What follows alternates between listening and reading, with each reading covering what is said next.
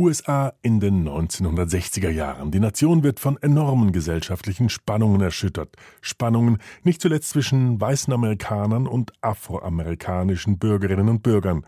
Es ist die Zeit eines erstarkenden Bewusstseins in der schwarzen Bevölkerung. Es ist die hohe Zeit des Civil Rights Movements, der schwarzen Bürgerrechtsbewegung. Einen Zweig dieser Bewegung bildete die Black Panther Party, im kollektiven Gedächtnis der USA werden die Black Panther als militante Bewegung erinnert. Diese Zuschreibung aber greift zu kurz. Ebenso die Einschätzung, dass es sich bei den Aktivisten der Black Panther Party vornehmlich um Männer gehandelt habe. Oakland, die Gründungsstadt der Partei, ist nun dabei, die Erinnerung an die Ursprünge und Wirkung der Black Panthers neu auszurichten. Hören Sie dazu das Feature von Arndt Peltner. Prime time newscast in the country. Good evening. I'm Elaine Corral. And I'm Dennis Richmond.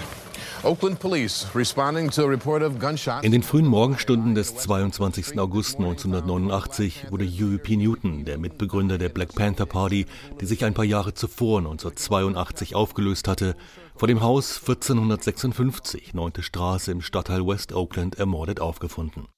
Die Beerdigung von Newton, nur wenige Tage danach, wurde in Oakland zu einer Feier der Black Power Bewegung und für all das, für was Newton und seine Black Panthers jahrelang kämpften. Attending the services today were the royalty of the Black Power movement of that time.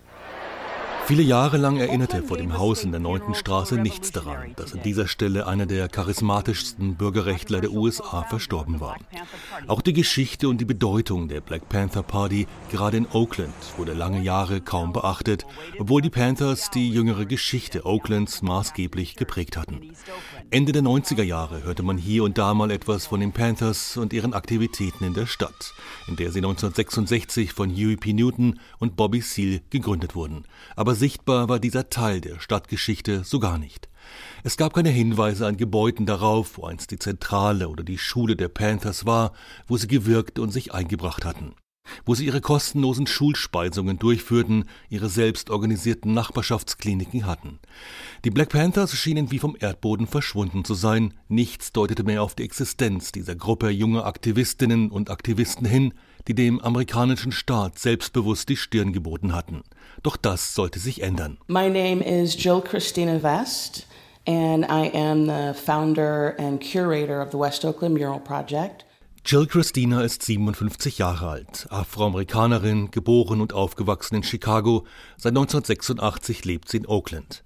Immer mal wieder hatte sie von der Black Panther Party gehört, war fasziniert davon, was diese Gruppe schwarzer junger Menschen geleistet hatte, so tief in der Black Community verankert war und dadurch zum Staatsfeind Nummer eins in den USA wurde, wie es der damalige FBI-Direktor J. Edgar Hoover schon kurz nach der Gründung der Black Panthers erklärte. The Black Panthers are recruiting criminals and hoodlums and encouraging them to engage in a broad range of terrorist activities. They are the greatest threat to the internal security of this country.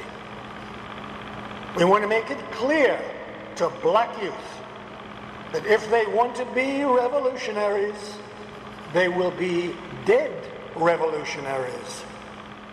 Hoover und viele Weiße in den späten 60er Jahren sahen die Black Panther Party nicht als Teil der pulsierenden, vor allem friedlichen afroamerikanischen Bürgerrechtsbewegung, sondern sie werteten die militant auftretende und ganz offen als sozialistisch deklarierte BPP als große Gefahr für die innere Sicherheit der USA.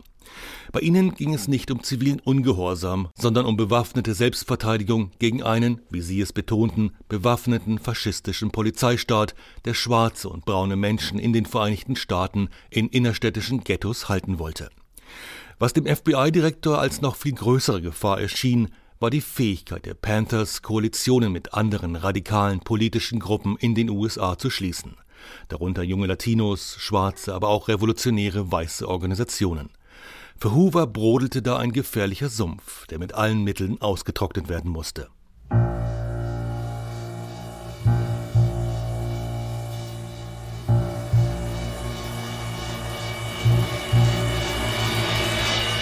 Yes, he bent and he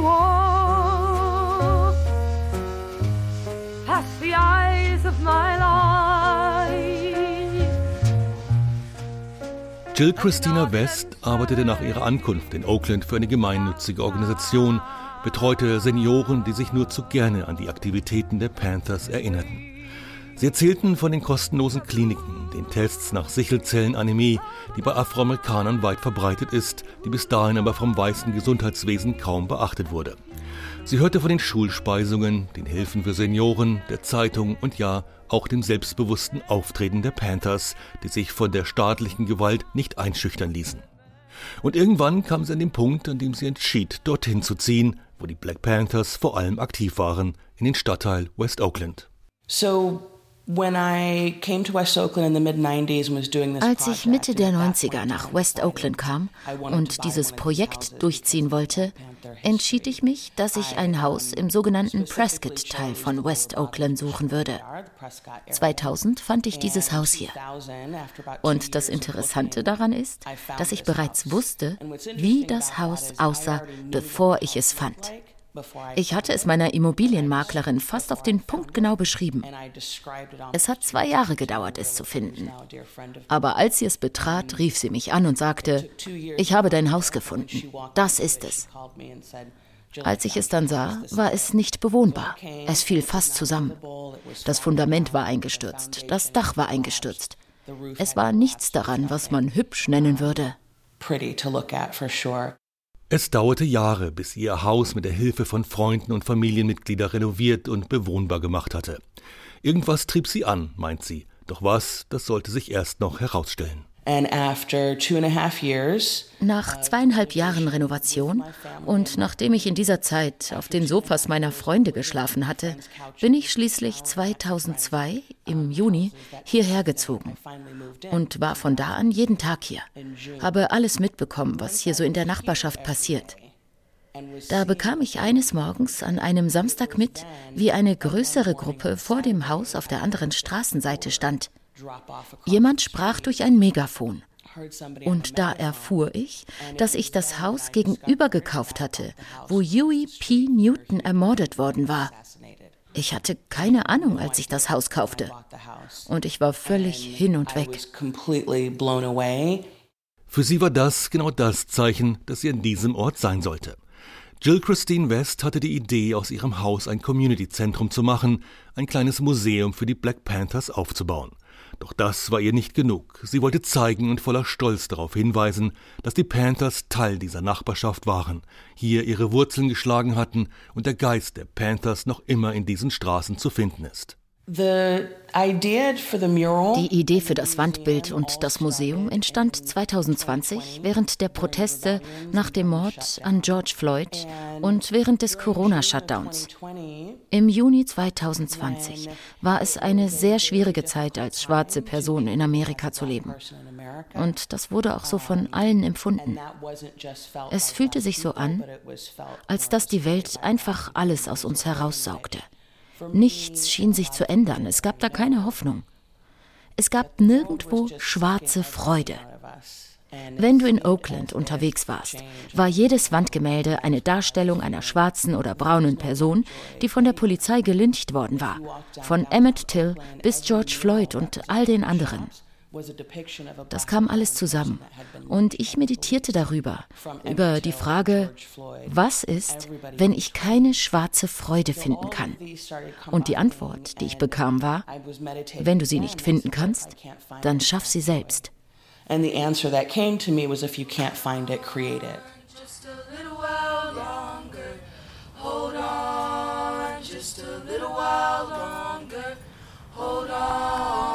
Just a little while longer.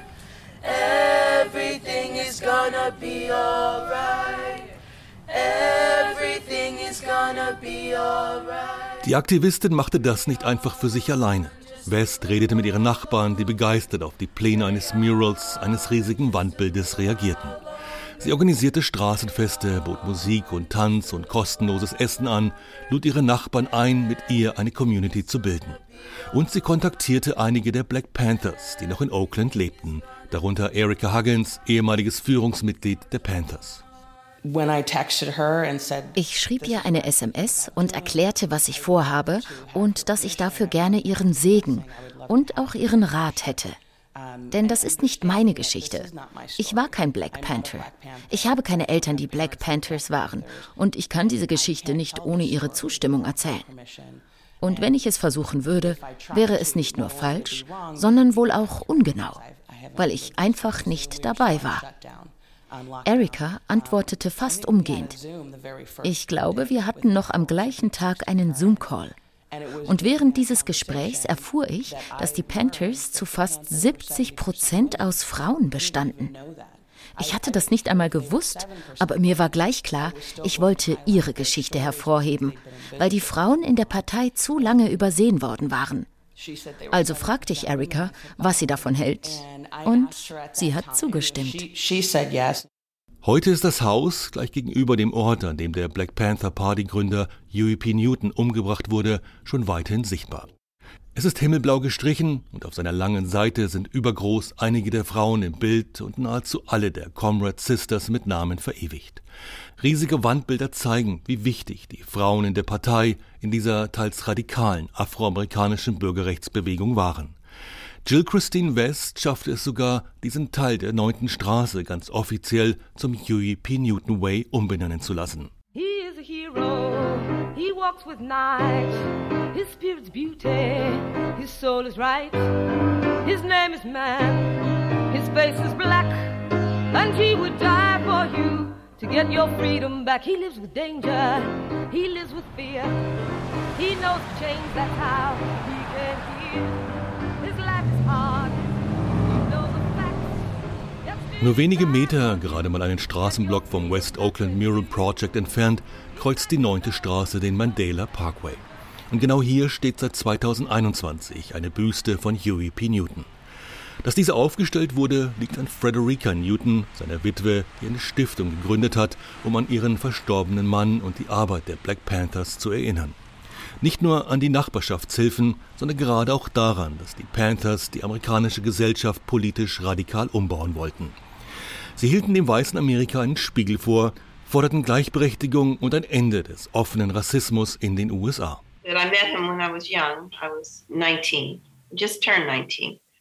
Ich habe ihn kennengelernt, als ich noch jung war.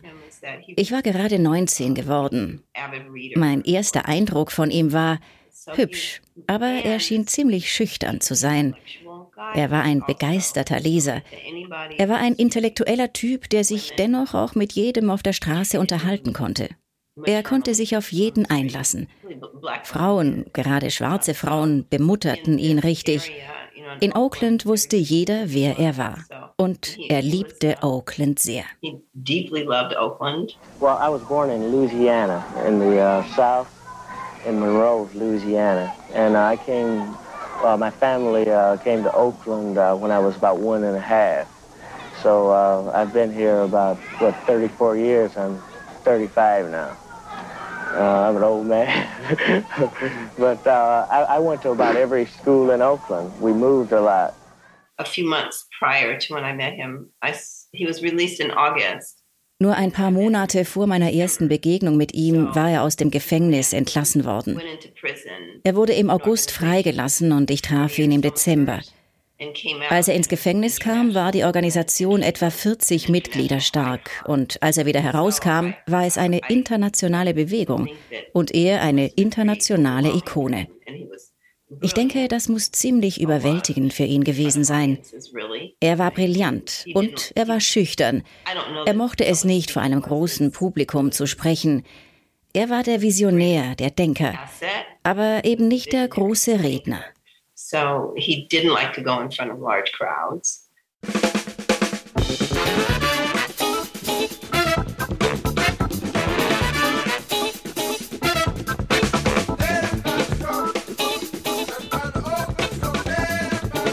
Während des Zweiten Weltkriegs zogen Zehntausende Afroamerikaner mit ihren Familien aus den amerikanischen Südstaaten nach Oakland und in die umliegenden Städte, um in der boomenden Kriegsindustrie an der amerikanischen Westküste Arbeit zu finden. Die San Francisco Bay war in jenen Jahren ein wichtiger Standort der US Navy. Auch die Familien von Huey P. Newton und Bobby Seale zogen damals aus Louisiana und Texas nach Oakland. Diese sogenannte Second Great Migration beendete die einst weißen Städte in der San Francisco Bay Area grundlegend. Die meisten der Kommunen in der San Francisco Bay Area, darunter auch Oakland, wurden von weißen republikanischen Bürgermeistern regiert, wie eigentlich überall im Land. 1968 waren von 500.000 gewählten Offiziellen in den USA gerade mal 50 Afroamerikaner. Heute undenkbar. Hier in der San Francisco Bay Area treten Republikaner überhaupt nicht mehr zur Wahl an. Das drückt sich auch in Zahlen aus. 2016 erhielt Donald Trump bei der Präsidentschaftswahl in Oakland gerade mal drei Prozent und lag noch hinter der Kandidatin der Grünen.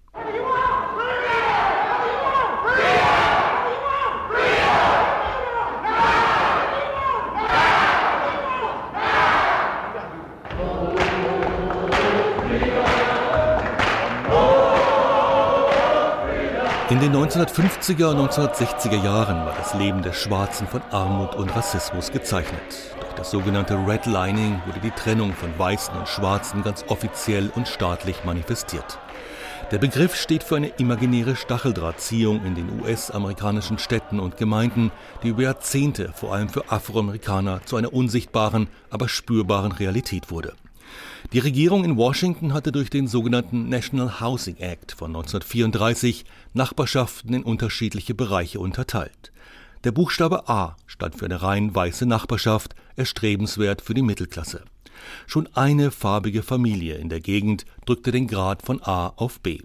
Und das hatte dramatische Folgen, denn die Stadtteile unterhalb von A wurden gezielt benachteiligt. So wurden Afroamerikaner in Stadtteile gedrängt, in denen es schwieriger war, Hypotheken oder Versicherungen zu bekommen, wo weniger geschäftliche und städtebauliche Investitionen getätigt wurden. Auch wurden ohne Rücksicht auf Anwohner Freeways gebaut, Industrieanlagen angesiedelt. Diese Nachbarschaften fielen im Vergleich zu den weißen Stadtteilen und Vorstädten zurück. Bis in die 1970er Jahre blieb diese Form der urbanen Diskriminierung gängige Praxis. Diese Ghettos wurden von Raymond Masai Hewitt, ehemaliger Bildungsminister der Black Panther Party, sogar provokant als Konzentrationslager bezeichnet.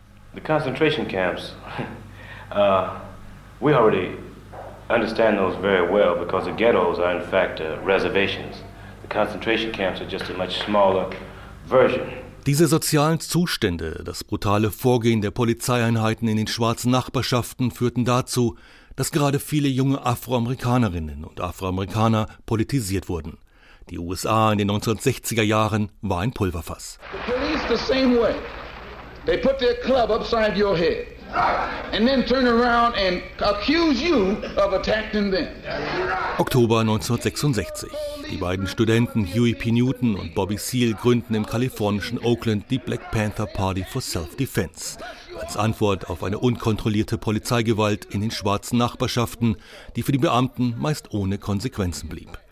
Newton, Ziel und ein paar andere Mitstreiter überwachten bewaffnet die Polizei, suchten nach Beamten, die Afroamerikaner auf der Straße kontrollierten, um ihnen auch Rechtsbeistand zu geben, was die Pigs, wie sie die Polizei nannten, tun und was sie nicht tun durften. Das war damals noch ganz legal, dass man in Kalifornien offen eine Waffe bei sich tragen durfte. Erst als die Black Power Bewegung der Panthers größer und stärker und die Gruppe vom FBI als Staatsfeind Nummer eins ausgerufen wurde, änderten Politiker in Sacramento das Waffengesetz in Kalifornien. Im Mai 1967 verabschiedete das Parlament in Sacramento den sogenannten Mulford Act als Antwort auf die bewaffneten Auftritte der Panthers. Das Gesetz besagte, dass das offene Tragen von geladenen Schusswaffen nunmehr verboten sei. Das Ziel dabei war, den Black Panthers die Knarren zu verbieten. Im gleichen Jahr wurde Huey P. Newton nach einer Schießerei mit der Polizei verhaftet, bei der Police Officer John Frey starb. Newton wurde zu einer langjährigen Haftstrafe verurteilt. Das führte zu einer breiten und auch internationalen Free Huey-Bewegung.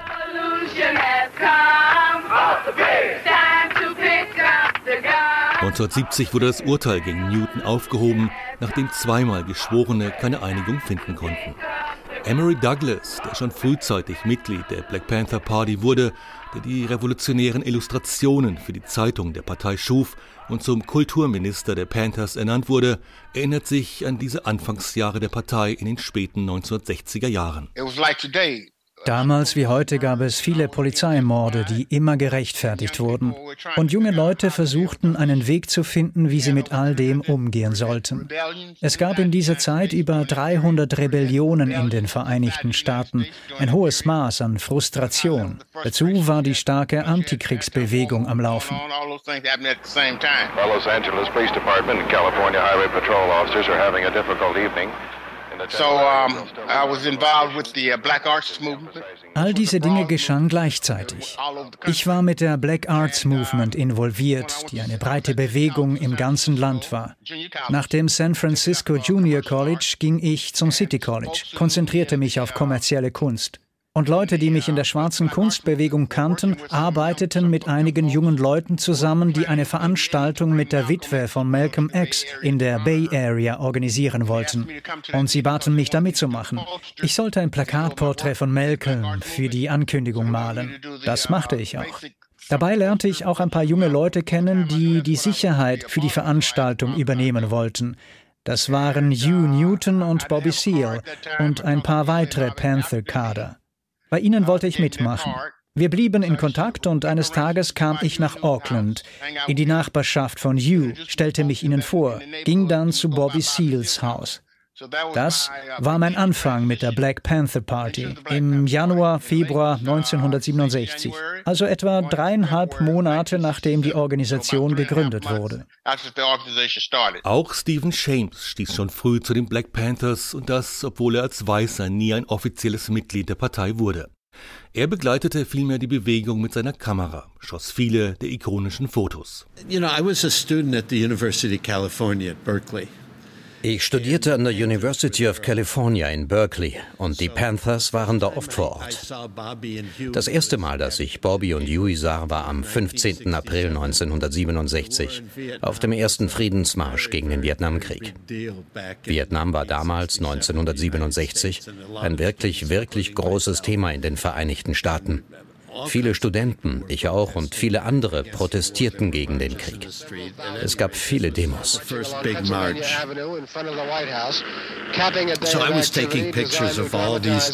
Ich habe auf allen Veranstaltungen Fotos gemacht, auch davon, was auf dem Campus passierte. Die Polizei kam und verhaftete Leute und ich dokumentierte das alles. Ich weiß nicht mehr genau wann, aber eines Tages ging ich einfach zum Büro der Panthers, damals auf der Shattuck Avenue in Berkeley. Da waren sie noch eine kleine Gruppe, vielleicht so 20, 50 Leute. Also 67 waren sie noch keine nationale Organisation. Und ich tauchte da auf, zeigte ihnen meine Fotos und Bobby Seale fand sie klasse. Er meinte, ich sei ein guter Fotograf. Was ich, um ganz ehrlich zu sein, damals nicht war. Ich lernte noch.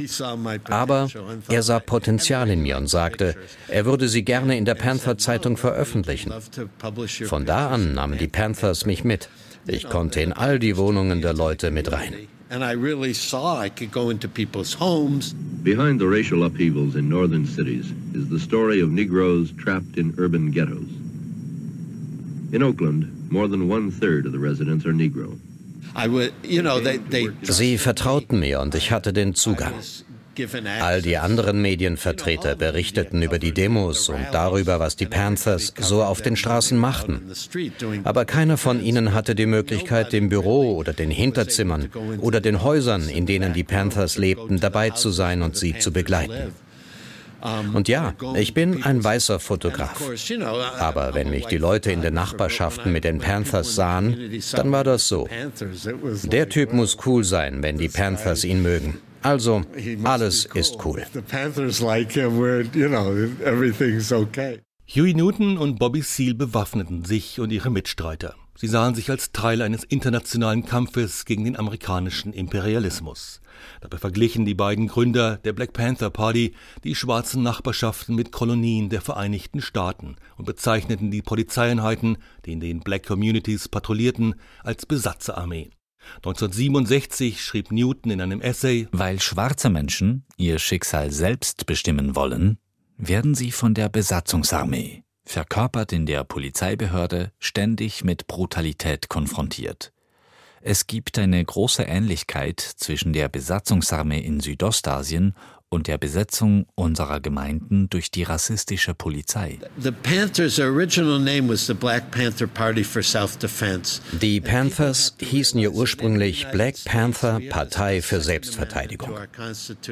Man muss verstehen, dass wir in den Vereinigten Staaten einen zweiten Zusatzartikel in der Verfassung haben. Als sich die Panthers gründeten, hatte Kalifornien noch ein Open Carry Recht. Also man konnte eine Waffe im Holster ganz offen bei sich tragen. Ein Jagdgewehr bei sich haben, solange es nicht gespannt war. So konnte man auf der Straße rumlaufen. Wenn man also über die Waffen der Panthers spricht, dann muss man verstehen, dass das alles rechtens war und sie keine Terroristen waren. Sie machten also nichts Illegales, wie eine terroristische Gruppe, die heimlich Waffen besorgt und Bomben baut. Sie machten nur das, was die meisten Weißen im Bundesstaat auch machten und wo niemand etwas dagegen sagte. Aber sie fuhren mit Waffen und Gesetzesbüchern durch die Nachbarschaft, beobachteten so die Arbeit der Polizei, hielten dabei aber rund drei Meter Abstand. Who will survive America? few Americans, very few Negroes, and no crackers at all. Who will survive America? Few Americans, very few Negroes, and no crackers at all. My name is uh, Billy X. Jennings. Uh, in the Black Panther Party, I was called Billy X. Ich wurde Mitglied in der Black Panther Party, weil es eine gute Möglichkeit war, den Leuten zu helfen.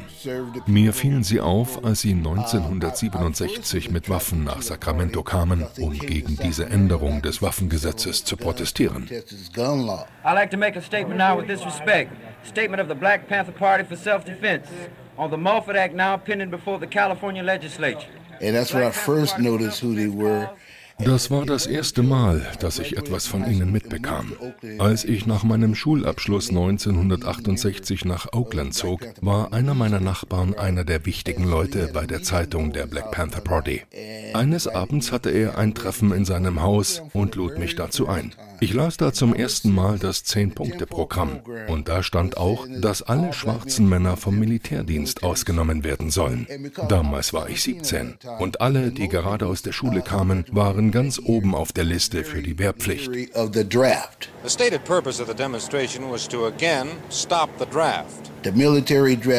Die verpflichteten dich von der Straße weg und schickten einen nach Vietnam. In meiner Highschool gab es einige, die Football spielten, schon etwas älter waren, verpflichtet wurden und im Rollstuhl zurückkamen. Die sagten uns, geht nicht. Ich habe also meinen Schulabschluss gemacht, genau mit dem Gedanken im Kopf. Und dann stieß ich auf das Zehn-Punkte-Programm der Black Panthers. Das brachte mich dazu, Mitglied zu werden. Das Ten-Point-Program der Black Panther Party. Zehn Punkte, die vor allem die junge Generation der Schwarzen in den USA ansprach. Es war wie ein Aufruf, an dieser Revolution teilzunehmen. Die zehn Punkte standen im krassen Gegensatz zur friedlichen Bürgerrechtsbewegung, angeführt von Martin Luther King. Black Panther Bobby Seale trug das Programm auf einer Veranstaltung im Jahr 1968 im Oakland Civic Auditorium direkt am Lake Merrick gelegen vor. Im Publikum vor allem junge Afroamerikanerinnen und Afroamerikaner, die sich von der Bewegung angesprochen fühlten. Erstens, wir wollen Freiheit. Wir wollen das Schicksal unserer schwarzen und unterdrückten Gemeinschaften selbst bestimmen. Zweitens, wir wollen Vollbeschäftigung für unsere Leute. Drittens, wir wollen menschenwürdige Wohnungen, die für die Unterbringung von Menschen geeignet sind. Viertens, wir wollen, dass alle schwarzen Männer vom Militärdienst befreit werden. Fünftens, wir wollen Bildung für unser Volk, die die wahre Natur dieser dekadenten, rassistischen amerikanischen Gesellschaft aufzeigt. Wir wollen Bildung, die uns unsere wahre Geschichte und unsere Rolle in der heutigen Gesellschaft lehrt. Sechstens, wir wollen, dass der Raub unserer schwarzen Gemeinschaft durch den weißen Mann ein Ende hat. Siebtens, wir wollen ein sofortiges Ende der Polizeibrutalität und der Ermordung von Schwarzen, anderen People of Color und allen Unterdrückten in den Vereinigten Staaten. Achtens, wir wollen Freiheit für alle schwarzen Männer, die in Bundes-, Landes-, Bezirks- und Staatsgefängnissen festgehalten werden. Neuntens, wir möchten, dass alle Schwarzen, wenn sie vor Gericht gestellt werden, vor Gericht von einer Jury aus ihrer Peer Group oder Menschen aus ihren schwarzen Gemeinschaften verhandelt werden, wie in der Verfassung der Vereinigten Staaten definiert. Zehntens, wir wollen Land, Brot, Wohnungen, Bildung, Kleidung, Gerechtigkeit und Frieden. Ja, wir wollten einen revolutionären Wandel. Ja, wir wollten einen radikalen Wandel. Ja, wir mochten den Sozialismus. Wir glaubten an das Teilen. Daran ist nichts falsch. Das alles waren neue Konzepte für die Leute. Weißt du, all die Panthers lasen das rote Buch von Mao. Ich habe auch die Bibel gelesen. Ich bin religiös. Und da steht auch in der Bibel, wie im Zehn-Punkte-Programm, helft den Leuten. Das alles drückte sich nicht nur in Nachbarschaftsprogrammen aus sondern schon zwei Jahre nach der Gründung nahmen Mitglieder der Black Panther Party an Wahlen teil. Eldridge Cleaver, Informationsminister der Partei, kandidierte 1968 als Präsidentschaftskandidat für die linke Peace and Freedom Party. 1972 mobilisierten die Panthers die Wählerinnen und Wähler in Oakland. Parteigründer Bobby Seale kandidierte für den Bürgermeisterposten und schockte das politische Establishment mit seinem zweiten Platz und dem Einzug in eine Stichwahl. Die verlor er, doch vier Jahre später wurde er mit Lionel Wilson der erste schwarze Bürgermeister in Oakland gewählt, vor allem dank massiver Unterstützung der Panthers. Auch wenn das martianische Auftreten der Mitglieder in Lederjacken, Barretts und mit Schusswaffen ein Bild einer harten Männergruppe darstellte, Frauen machten gut zwei Drittel der Mitglieder in der Black Panther Party aus. Eine von ihnen war Erica Huggins, die zu einer der Führungspersonen in der Partei aufstieg. Erica Huggins studierte 1967 an der Lincoln University, einem historisch schwarzen College in Pennsylvania. Dort lernte sie ihren späteren Ehemann John Huggins kennen. And so one day I'm sitting in the student union building and a friend hands me a tattered eines Tages saß ich da im Haus der Studentenvereinigung und ein Freund reichte mir ein ziemlich zerfleddertes Rampart-Magazin. Darin ein Feature-Artikel von Eldridge Cleaver von der Black Panther Party for Self-Defense. Ich las den Artikel und war geschockt von dem Bild von Yui mit der Schusswunde im Bauch, in Handschellen auf einer Trage bewacht von der Polizei. Und ich las weiter, wie sich die Black Panther Party an alle unterdrückten Menschen wandte. Ich war begeistert. Da war eine schwarze Organisation, die von allen notleidenden Menschen auf der Welt sprach.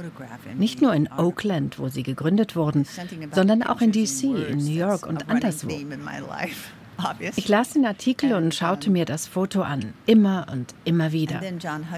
Das faszinierte mich, dieses Zusammenspiel. Und dann kam John Huggins dazu. Ich gab ihm einfach das Magazin ohne etwas zu sagen, setzte mich hin und wartete, bis er den Artikel gelesen hatte. Danach waren wir uns einig, dass wir die Lincoln University verlassen und mit Johns kleinem Wagen Richtung Westen fahren würden, um Mitglieder der Black Panther Partei zu werden. Und genau das haben wir gemacht. Join the Black Panther Party and we did. Die beiden endeten in Los Angeles und schlossen sich dort der Bewegung an. John Huggins wurde schnell zur Führungsperson der Black Panthers in LA. Wie der Großteil der Mitglieder waren auch sie junge Erwachsene, die nicht länger dem offenen Rassismus und der Gewalt gegen Afroamerikaner in jenen aufgeheizten Zeiten zusehen wollten. Sie organisierten die Nachbarschaften, boten Hilfe mit Frühstücksprogramme für Kinder und Einkäufe für Senioren an. Doch schon in diesen ersten Jahren waren die Black Panthers in Oakland und in anderen Städten, in denen die Bewegung Fuß fassen konnte, auf dem Radarschirm des FBI. Followed us home every day, bugged our phones. Sie haben uns tagtäglich verfolgt, unsere Telefone abgehört, uns schikaniert. Klar, wir wussten das und hatten durchaus Angst, denn uns war klar, wie schlimm das werden konnte. Junge schwarze Menschen, die Nein sagten. So geht es nicht weiter. Ich kann dir einige Geschichten davon erzählen, wie nah wir da dem Tod kamen. Ich, auch John Huggins, bevor er schließlich ermordet wurde. Wir wurden ständig verfolgt und schikaniert. Aber die Community unterstützte uns. Deshalb machten wir auch weiter, denn wir waren ein Teil von ihnen. Sie konnten uns ja nicht alle umbringen. Jemand meinte mal über den Vietnamkrieg, dass, wenn sie die Führungsköpfe der Vietcong ausschalten, dann würde der Krieg auch enden. Aber das ist ein bescheuertes Denken, das ist ein Blödsinn, so läuft das nicht. In Los Angeles, noch bevor John und Bunchy Carter 1969 ermordet wurden, waren schon sieben Parteimitglieder gekillt worden. Wir machten dennoch einfach weiter. Wir wussten gar nicht, dass wir uns auch um uns selbst kümmern mussten. That we needed to take care of ourselves, though. That's what we didn't know. In Los Angeles verbreitete die Bundespolizei gezielt Falschmeldungen bei den Panthers und einer konkurrierenden nationalistischen Gruppe Afroamerikaner, der US Organization. Das FBI verfolgte damit ein Ziel. Zitat Es ist zu hoffen, dass diese Maßnahme zu einer Rachehandlung zwischen den US und BPP führt, hieß es in einer Notiz des FBI-Büros Los Angeles vom 29. November 1968. Die Rechnung ging nur wenige Wochen später auf. Am 17. Januar 1969 wurden die zwei Black Panther, John Huggins und Bunchy Carter, von dem 21-jährigen US Organization-Mitglied Claude Chichester Hubert erschossen. At approximately 2:45 p.m. this afternoon, two men were murdered at the UCLA campus. Their names are John Huggins, 23 years old, and Al Prentice Carter, 26 years old. They were attending a meeting at the campus where the black students were discussing the qualifications of the director. Have you ever stood in the darkness of night, screaming silently, You're a man? Have you ever hoped that a time would come when your voice could be heard in a noonday sun? Have you waited so long? till your unheard song has stripped away your very soul. Well, then believe it, my friend, that this silence can end. We'll just have to get guns and be men. Have to get guns and be men. Die Panthers waren eine kleine lokale Gruppe. Was sie wirklich wachsen ließ, war das Attentat auf Martin Luther King im April 1968. Als das geschah, wurden sie sehr schnell zu einer nationalen Organisation. Afroamerikaner überall im Land wollten Mitglied bei den Panthers werden. Das war, glaube ich, wie ein Weckruf. Wenn Martin Luther King, der einer der friedvollsten, rücksichtsvollsten und intelligentesten Menschen war, wenn er es nicht schafft, uns unsere Rechte zu bringen, er wie ein Straßenhund einfach niedergeschossen wird, dann müssen wir wohl die Panthers unterstützen. Vielleicht müssen wir da einen eher militärischen Ansatz wählen. Good evening. Dr. Martin Luther King, the apostle of nonviolence in the civil rights movement, Teile der Black Panthers lehnten die Bürgerrechtsbewegung um Martin Luther King ab. Ihr Argument, King appelliere an das Gewissen des weißen Mannes, so als ob dieser ein Gewissen habe. Für die Panthers aber traf das nicht zu. Man wollte nicht auf Einsicht und Barmherzigkeit warten, sondern vielmehr für sein Recht auf Selbstbestimmung und Gleichheit eintreten.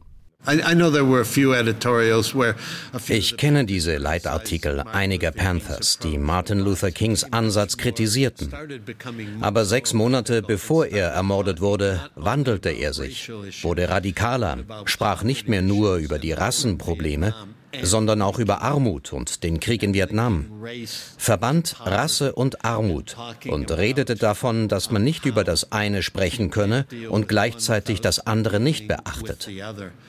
Und er wollte eine nationale Organisation aus 50 verschiedenen Gruppen gründen, darunter auch die Panthers. Er rief an durch Reverend Abernathy, der die Nummer zwei in Martin Luther Kings Organisation war und der nach dem Tod die Führung übernahm. Abernathy rief Bobby Seale an und bat ihm, der Koalition beizutreten. Und die Panthers stimmten zu. asked him to join the coalition, and the Panthers agreed. Zwei Tage nach dem Mord an Martin Luther King, während es überall in den USA zu Unruhen kam, starb in Oakland der 17-jährige Black Panther Bobby Hutton. Hutton hatte sich nach einem Schusswechsel zwischen den Panthers und der Polizei ergeben, war bis auf die Unterhose nackt und trat so mit erhobenen Händen aus dem Haus, in dem er sich mit anderen verschanzt hatte, als er von zwölf Polizeikugeln tödlich getroffen wurde. Bobby Hutton wurde zum Symbol der Panthers. Heute erinnert ein kleiner Park in West Oakland an den 17-Jährigen. On April 6th, uh. Erika Huggins zog es nach den tödlichen Schüssen auf ihren Mann John Huggins nach Oakland, dorthin, wo alles für die Black Panther Party anfing und wo die Gruppe tiefe Wurzeln in den schwarzen Nachbarschaften von West und East Oakland geschlagen hatten. Die Black Panthers suchten die Gespräche mit den Nachbarschaften, wollten wissen, wo und was fehlt. Die Gruppe organisierte Seniorenhilfen, Nachbarschaftskliniken, Frühstücksprogramme für Schulkinder, patrouillierten die Straßen, um ein Gefühl von Sicherheit zu bieten, half hier und dort. Unsere Welt ist sehr männerdominiert. Ich rede von der Macht und wie sie eingesetzt wird. Also Auch in der Kultur werden Männer mehr beachtet. Daher war es nicht die Schuld der Partei, dass die Frauen nicht so sehr gesehen wurden. In den Medien sah man sie kaum, außer vielleicht Kathleen Cleaver und Angela Davis und vielleicht noch ein Polizeifoto einer Frau, die sie nachts aus dem Bett gerissen haben und die da nicht so besonders glücklich aussah. Das alles sollte die Bevölkerung verängstigen. Aber es ist wichtig, dass man versteht, dass gerade die Frauen all diese 64 Community-Programme organisierten und durchführten. Als Bobby meinte, okay, wir öffnen jetzt mal ein paar kostenlose Gesundheitskliniken. Was glaubst du, wer das alles organisiert und umgesetzt hat? Und Ärzte und Medizinstudenten, Praktikanten und Spezialisten davon überzeugte, ihre Zeit zu spenden? Frauen. Es ist nicht so, dass die Männer nicht da waren. Sie machten auch mit. Und ich will auch gar nicht über die Rolle von Männern und Frauen diskutieren. Was mir auffällt, ist einfach, dass die Frauen, die zur Black Panther Party stießen und blieben, mitfühlend und empathisch der Community gegenüber waren, in der sie wirkten, denn sie kamen von dort. So muss ich das wohl beschreiben. Dort wuchsen sie auf. Sie kamen zurück, um hier zu helfen, in dieser und anderen Gesellschaften wird jungen farbigen Menschen gesagt, wachs heran, geh woanders hin für dein Studium, deinen Job und lass alles hinter dir. Wir dagegen sagten, nein.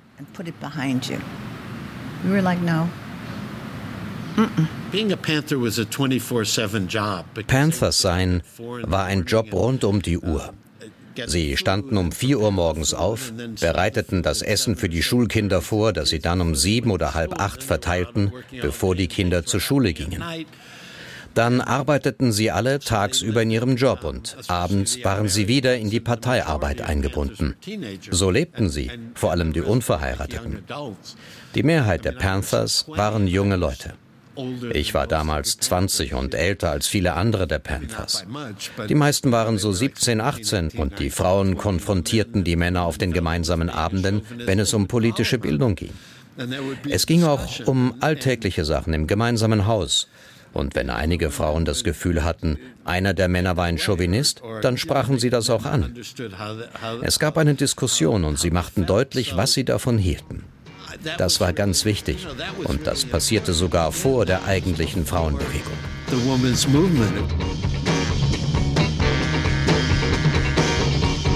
Es ging den jungen Aktivistinnen und Aktivisten der Black Panthers nicht nur um Hilfen für die eigene Community.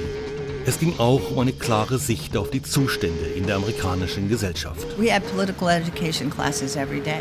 Wir hatten einmal in der Woche politische Bildungsklassen. Und überall, wo es Gruppen der Partei gab, gab es auch diese Bildungsklassen. Wir lernten von all den Philosophen. Nichts hingegen über die Präsidenten der Vereinigten Staaten, denn wir wussten, dass das Präsidentenamt kaputt und verrottet war. Es ging dann nicht um die Präsidenten selbst. Es ging um die Struktur des Systems, das sich nicht ändern würde. Wir sprachen nur vom System. Aber da gibt es mehrere Lagen des Systems, zum Beispiel das Gefängnissystem. Millionen von Menschen sind darin und 80 Prozent davon sind schwarze und braune Menschen. Uns wird erzählt, das ist so, weil sie schlechte Leute sind. Doch das ist systemisch und das wussten wir schon damals. Und je mehr wir uns damit beschäftigten, je deutlicher erkannten wir, dass all die Revolutionäre in der Welt genau von diesem Systemfehler ausgingen.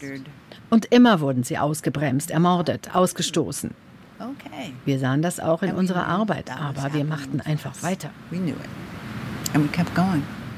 Mitglieder der Panthers erkannten, dass das weiße Amerika nicht nur gegen Afroamerikaner gerichtet war, sondern auch gegen andere Minderheiten und ärmere weiße Schichten. Die Medien in jenen Tagen griffen die FBI-Propaganda nur zu gerne auf und porträtierten die Black Panthers als eine radikale, gewaltbereite Gruppe von Afroamerikanern, wie sich Billy X. Jennings erinnert. Genau so wollten die Regierung und die Medien die Partei darstellen.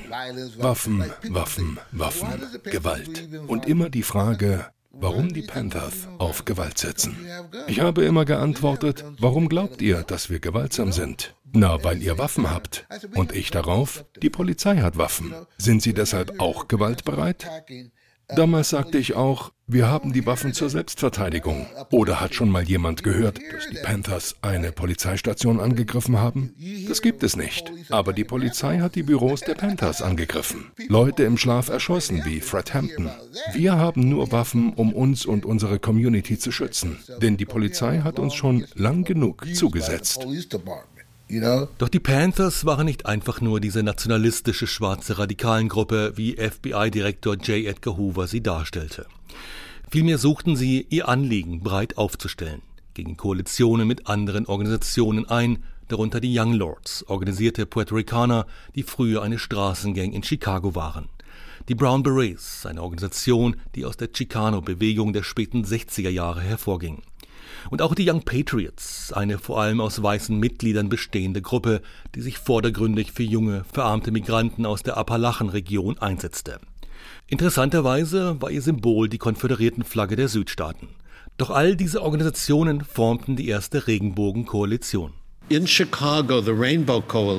Die Regenbogenkoalition wurde von den Black Panthers gegründet, nicht von Jesse Jackson. Er hat das übernommen.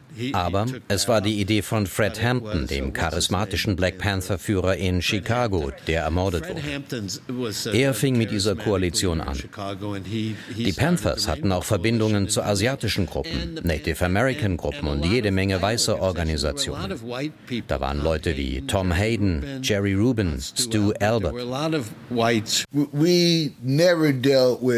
Uns ging es nie um Rasse, denn wir glaubten an den Klassenkampf. Und Klassenkampf bedeutet, dass jeder in unserer Gesellschaftsschicht, in unserer wirtschaftlichen Lage unser Klassenbruder ist. Da ist es egal, ob du weiß, Asiate oder Filipino bist. Wir sitzen im selben Boot. Du bist vielleicht in einer anderen Nachbarschaft, aber unser Feind ist der gleiche. Wir alle verdienen zu wenig, denn wir alle arbeiten dieselben Fabrikjobs. Diese Einheit unter jungen Leuten, das ist eine neue Idee für eine neue Generation. Und du siehst ja, viele unserer Ideen von damals sind noch immer im Umlauf in unserer Community.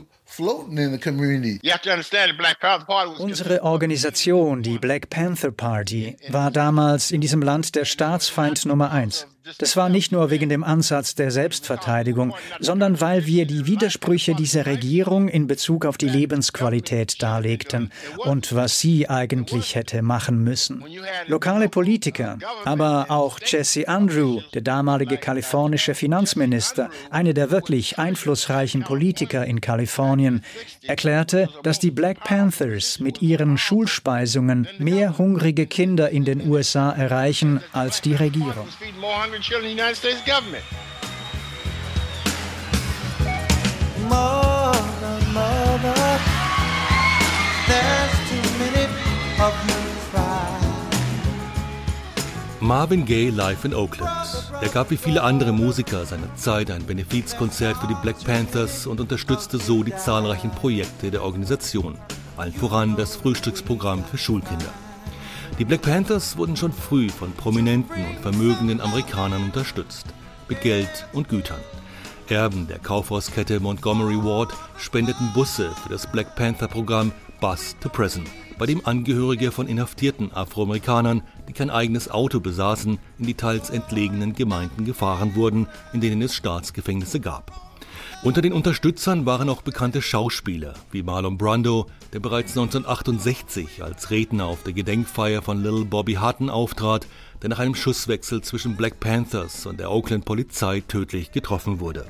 We just came from uh, Bobby Hutton's funeral and I'm not going to stand up here and make a speech because white people, you've been listening to white people Die Gruppe junger Frauen und Männer, die als Black Panther Party ausgezogen waren, die Vereinigten Staaten zu verändern und zum Staatsfeind Nummer eins wurden, scheiterten am Ende kläglich. Der Druck von außen, die ständige Kontrolle, Anfeindungen und gezielt gestreute Falschmeldungen durch das FBI und die Medien führten zu Misstrauen, Enttäuschungen und Zersplitterung innerhalb der Bewegung.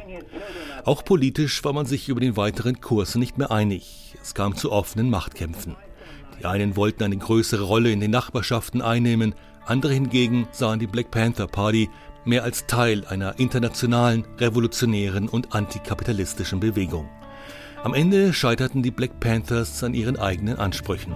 Enttäuscht und entmutigt gaben viele von ihnen auf, wandten sich nach Jahren der pausenlosen Aktivitäten ihrem eigenen privaten Leben zu. Am Schluss standen nur noch Meldungen von veruntreuten Geldern, Drogen- und Waffenhandel und anderen kriminellen Aktivitäten.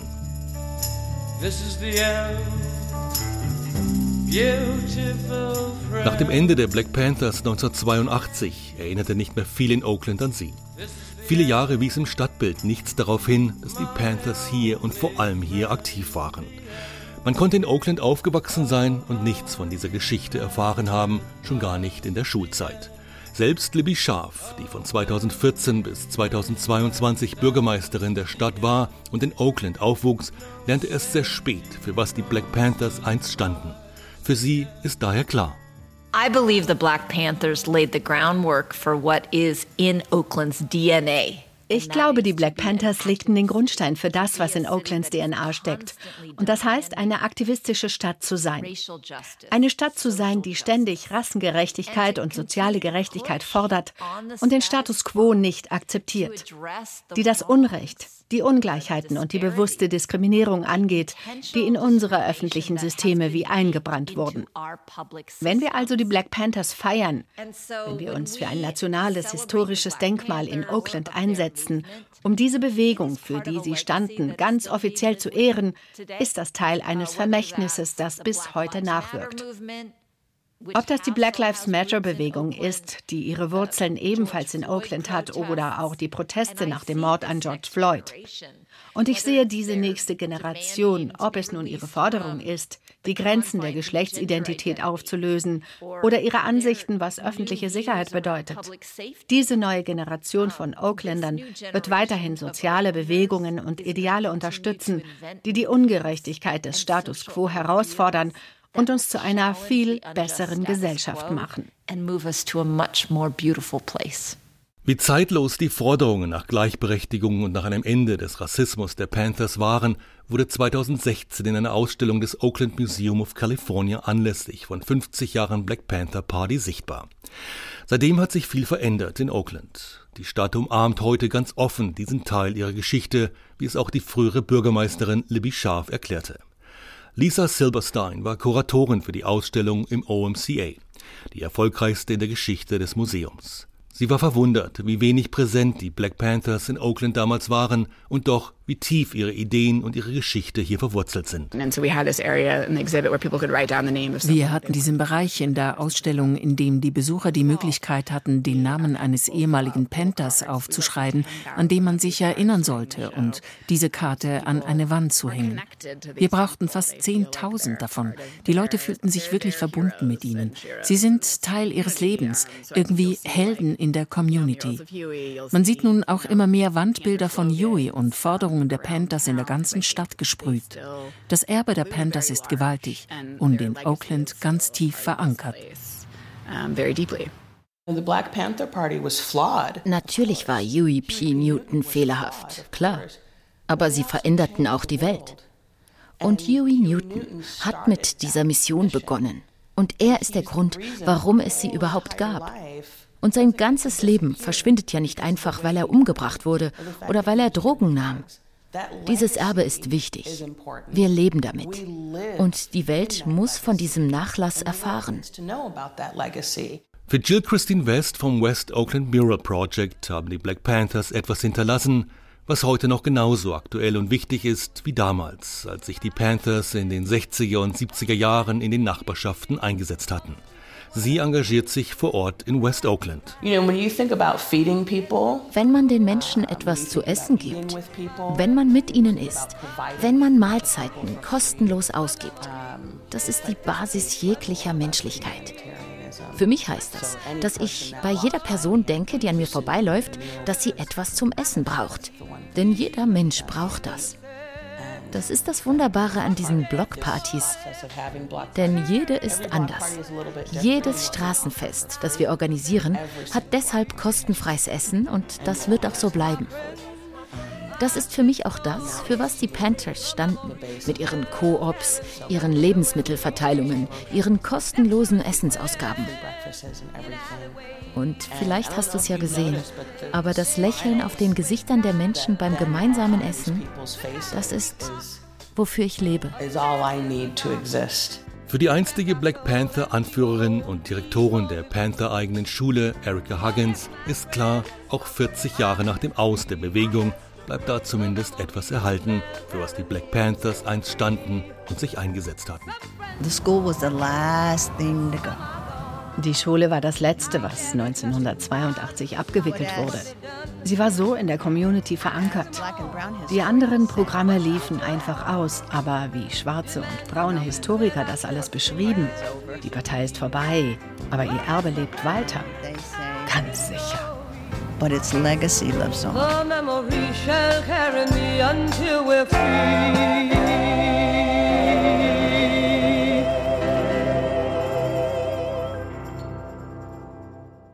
Die Black Panther Party Erinnerungen an einen Aufbruch. Sie hört eine Passage von Arndt Peltner. Technik Chris Weber. Erfahren Sie mehr über unsere Sendungen auf unserer Homepage srf.ch.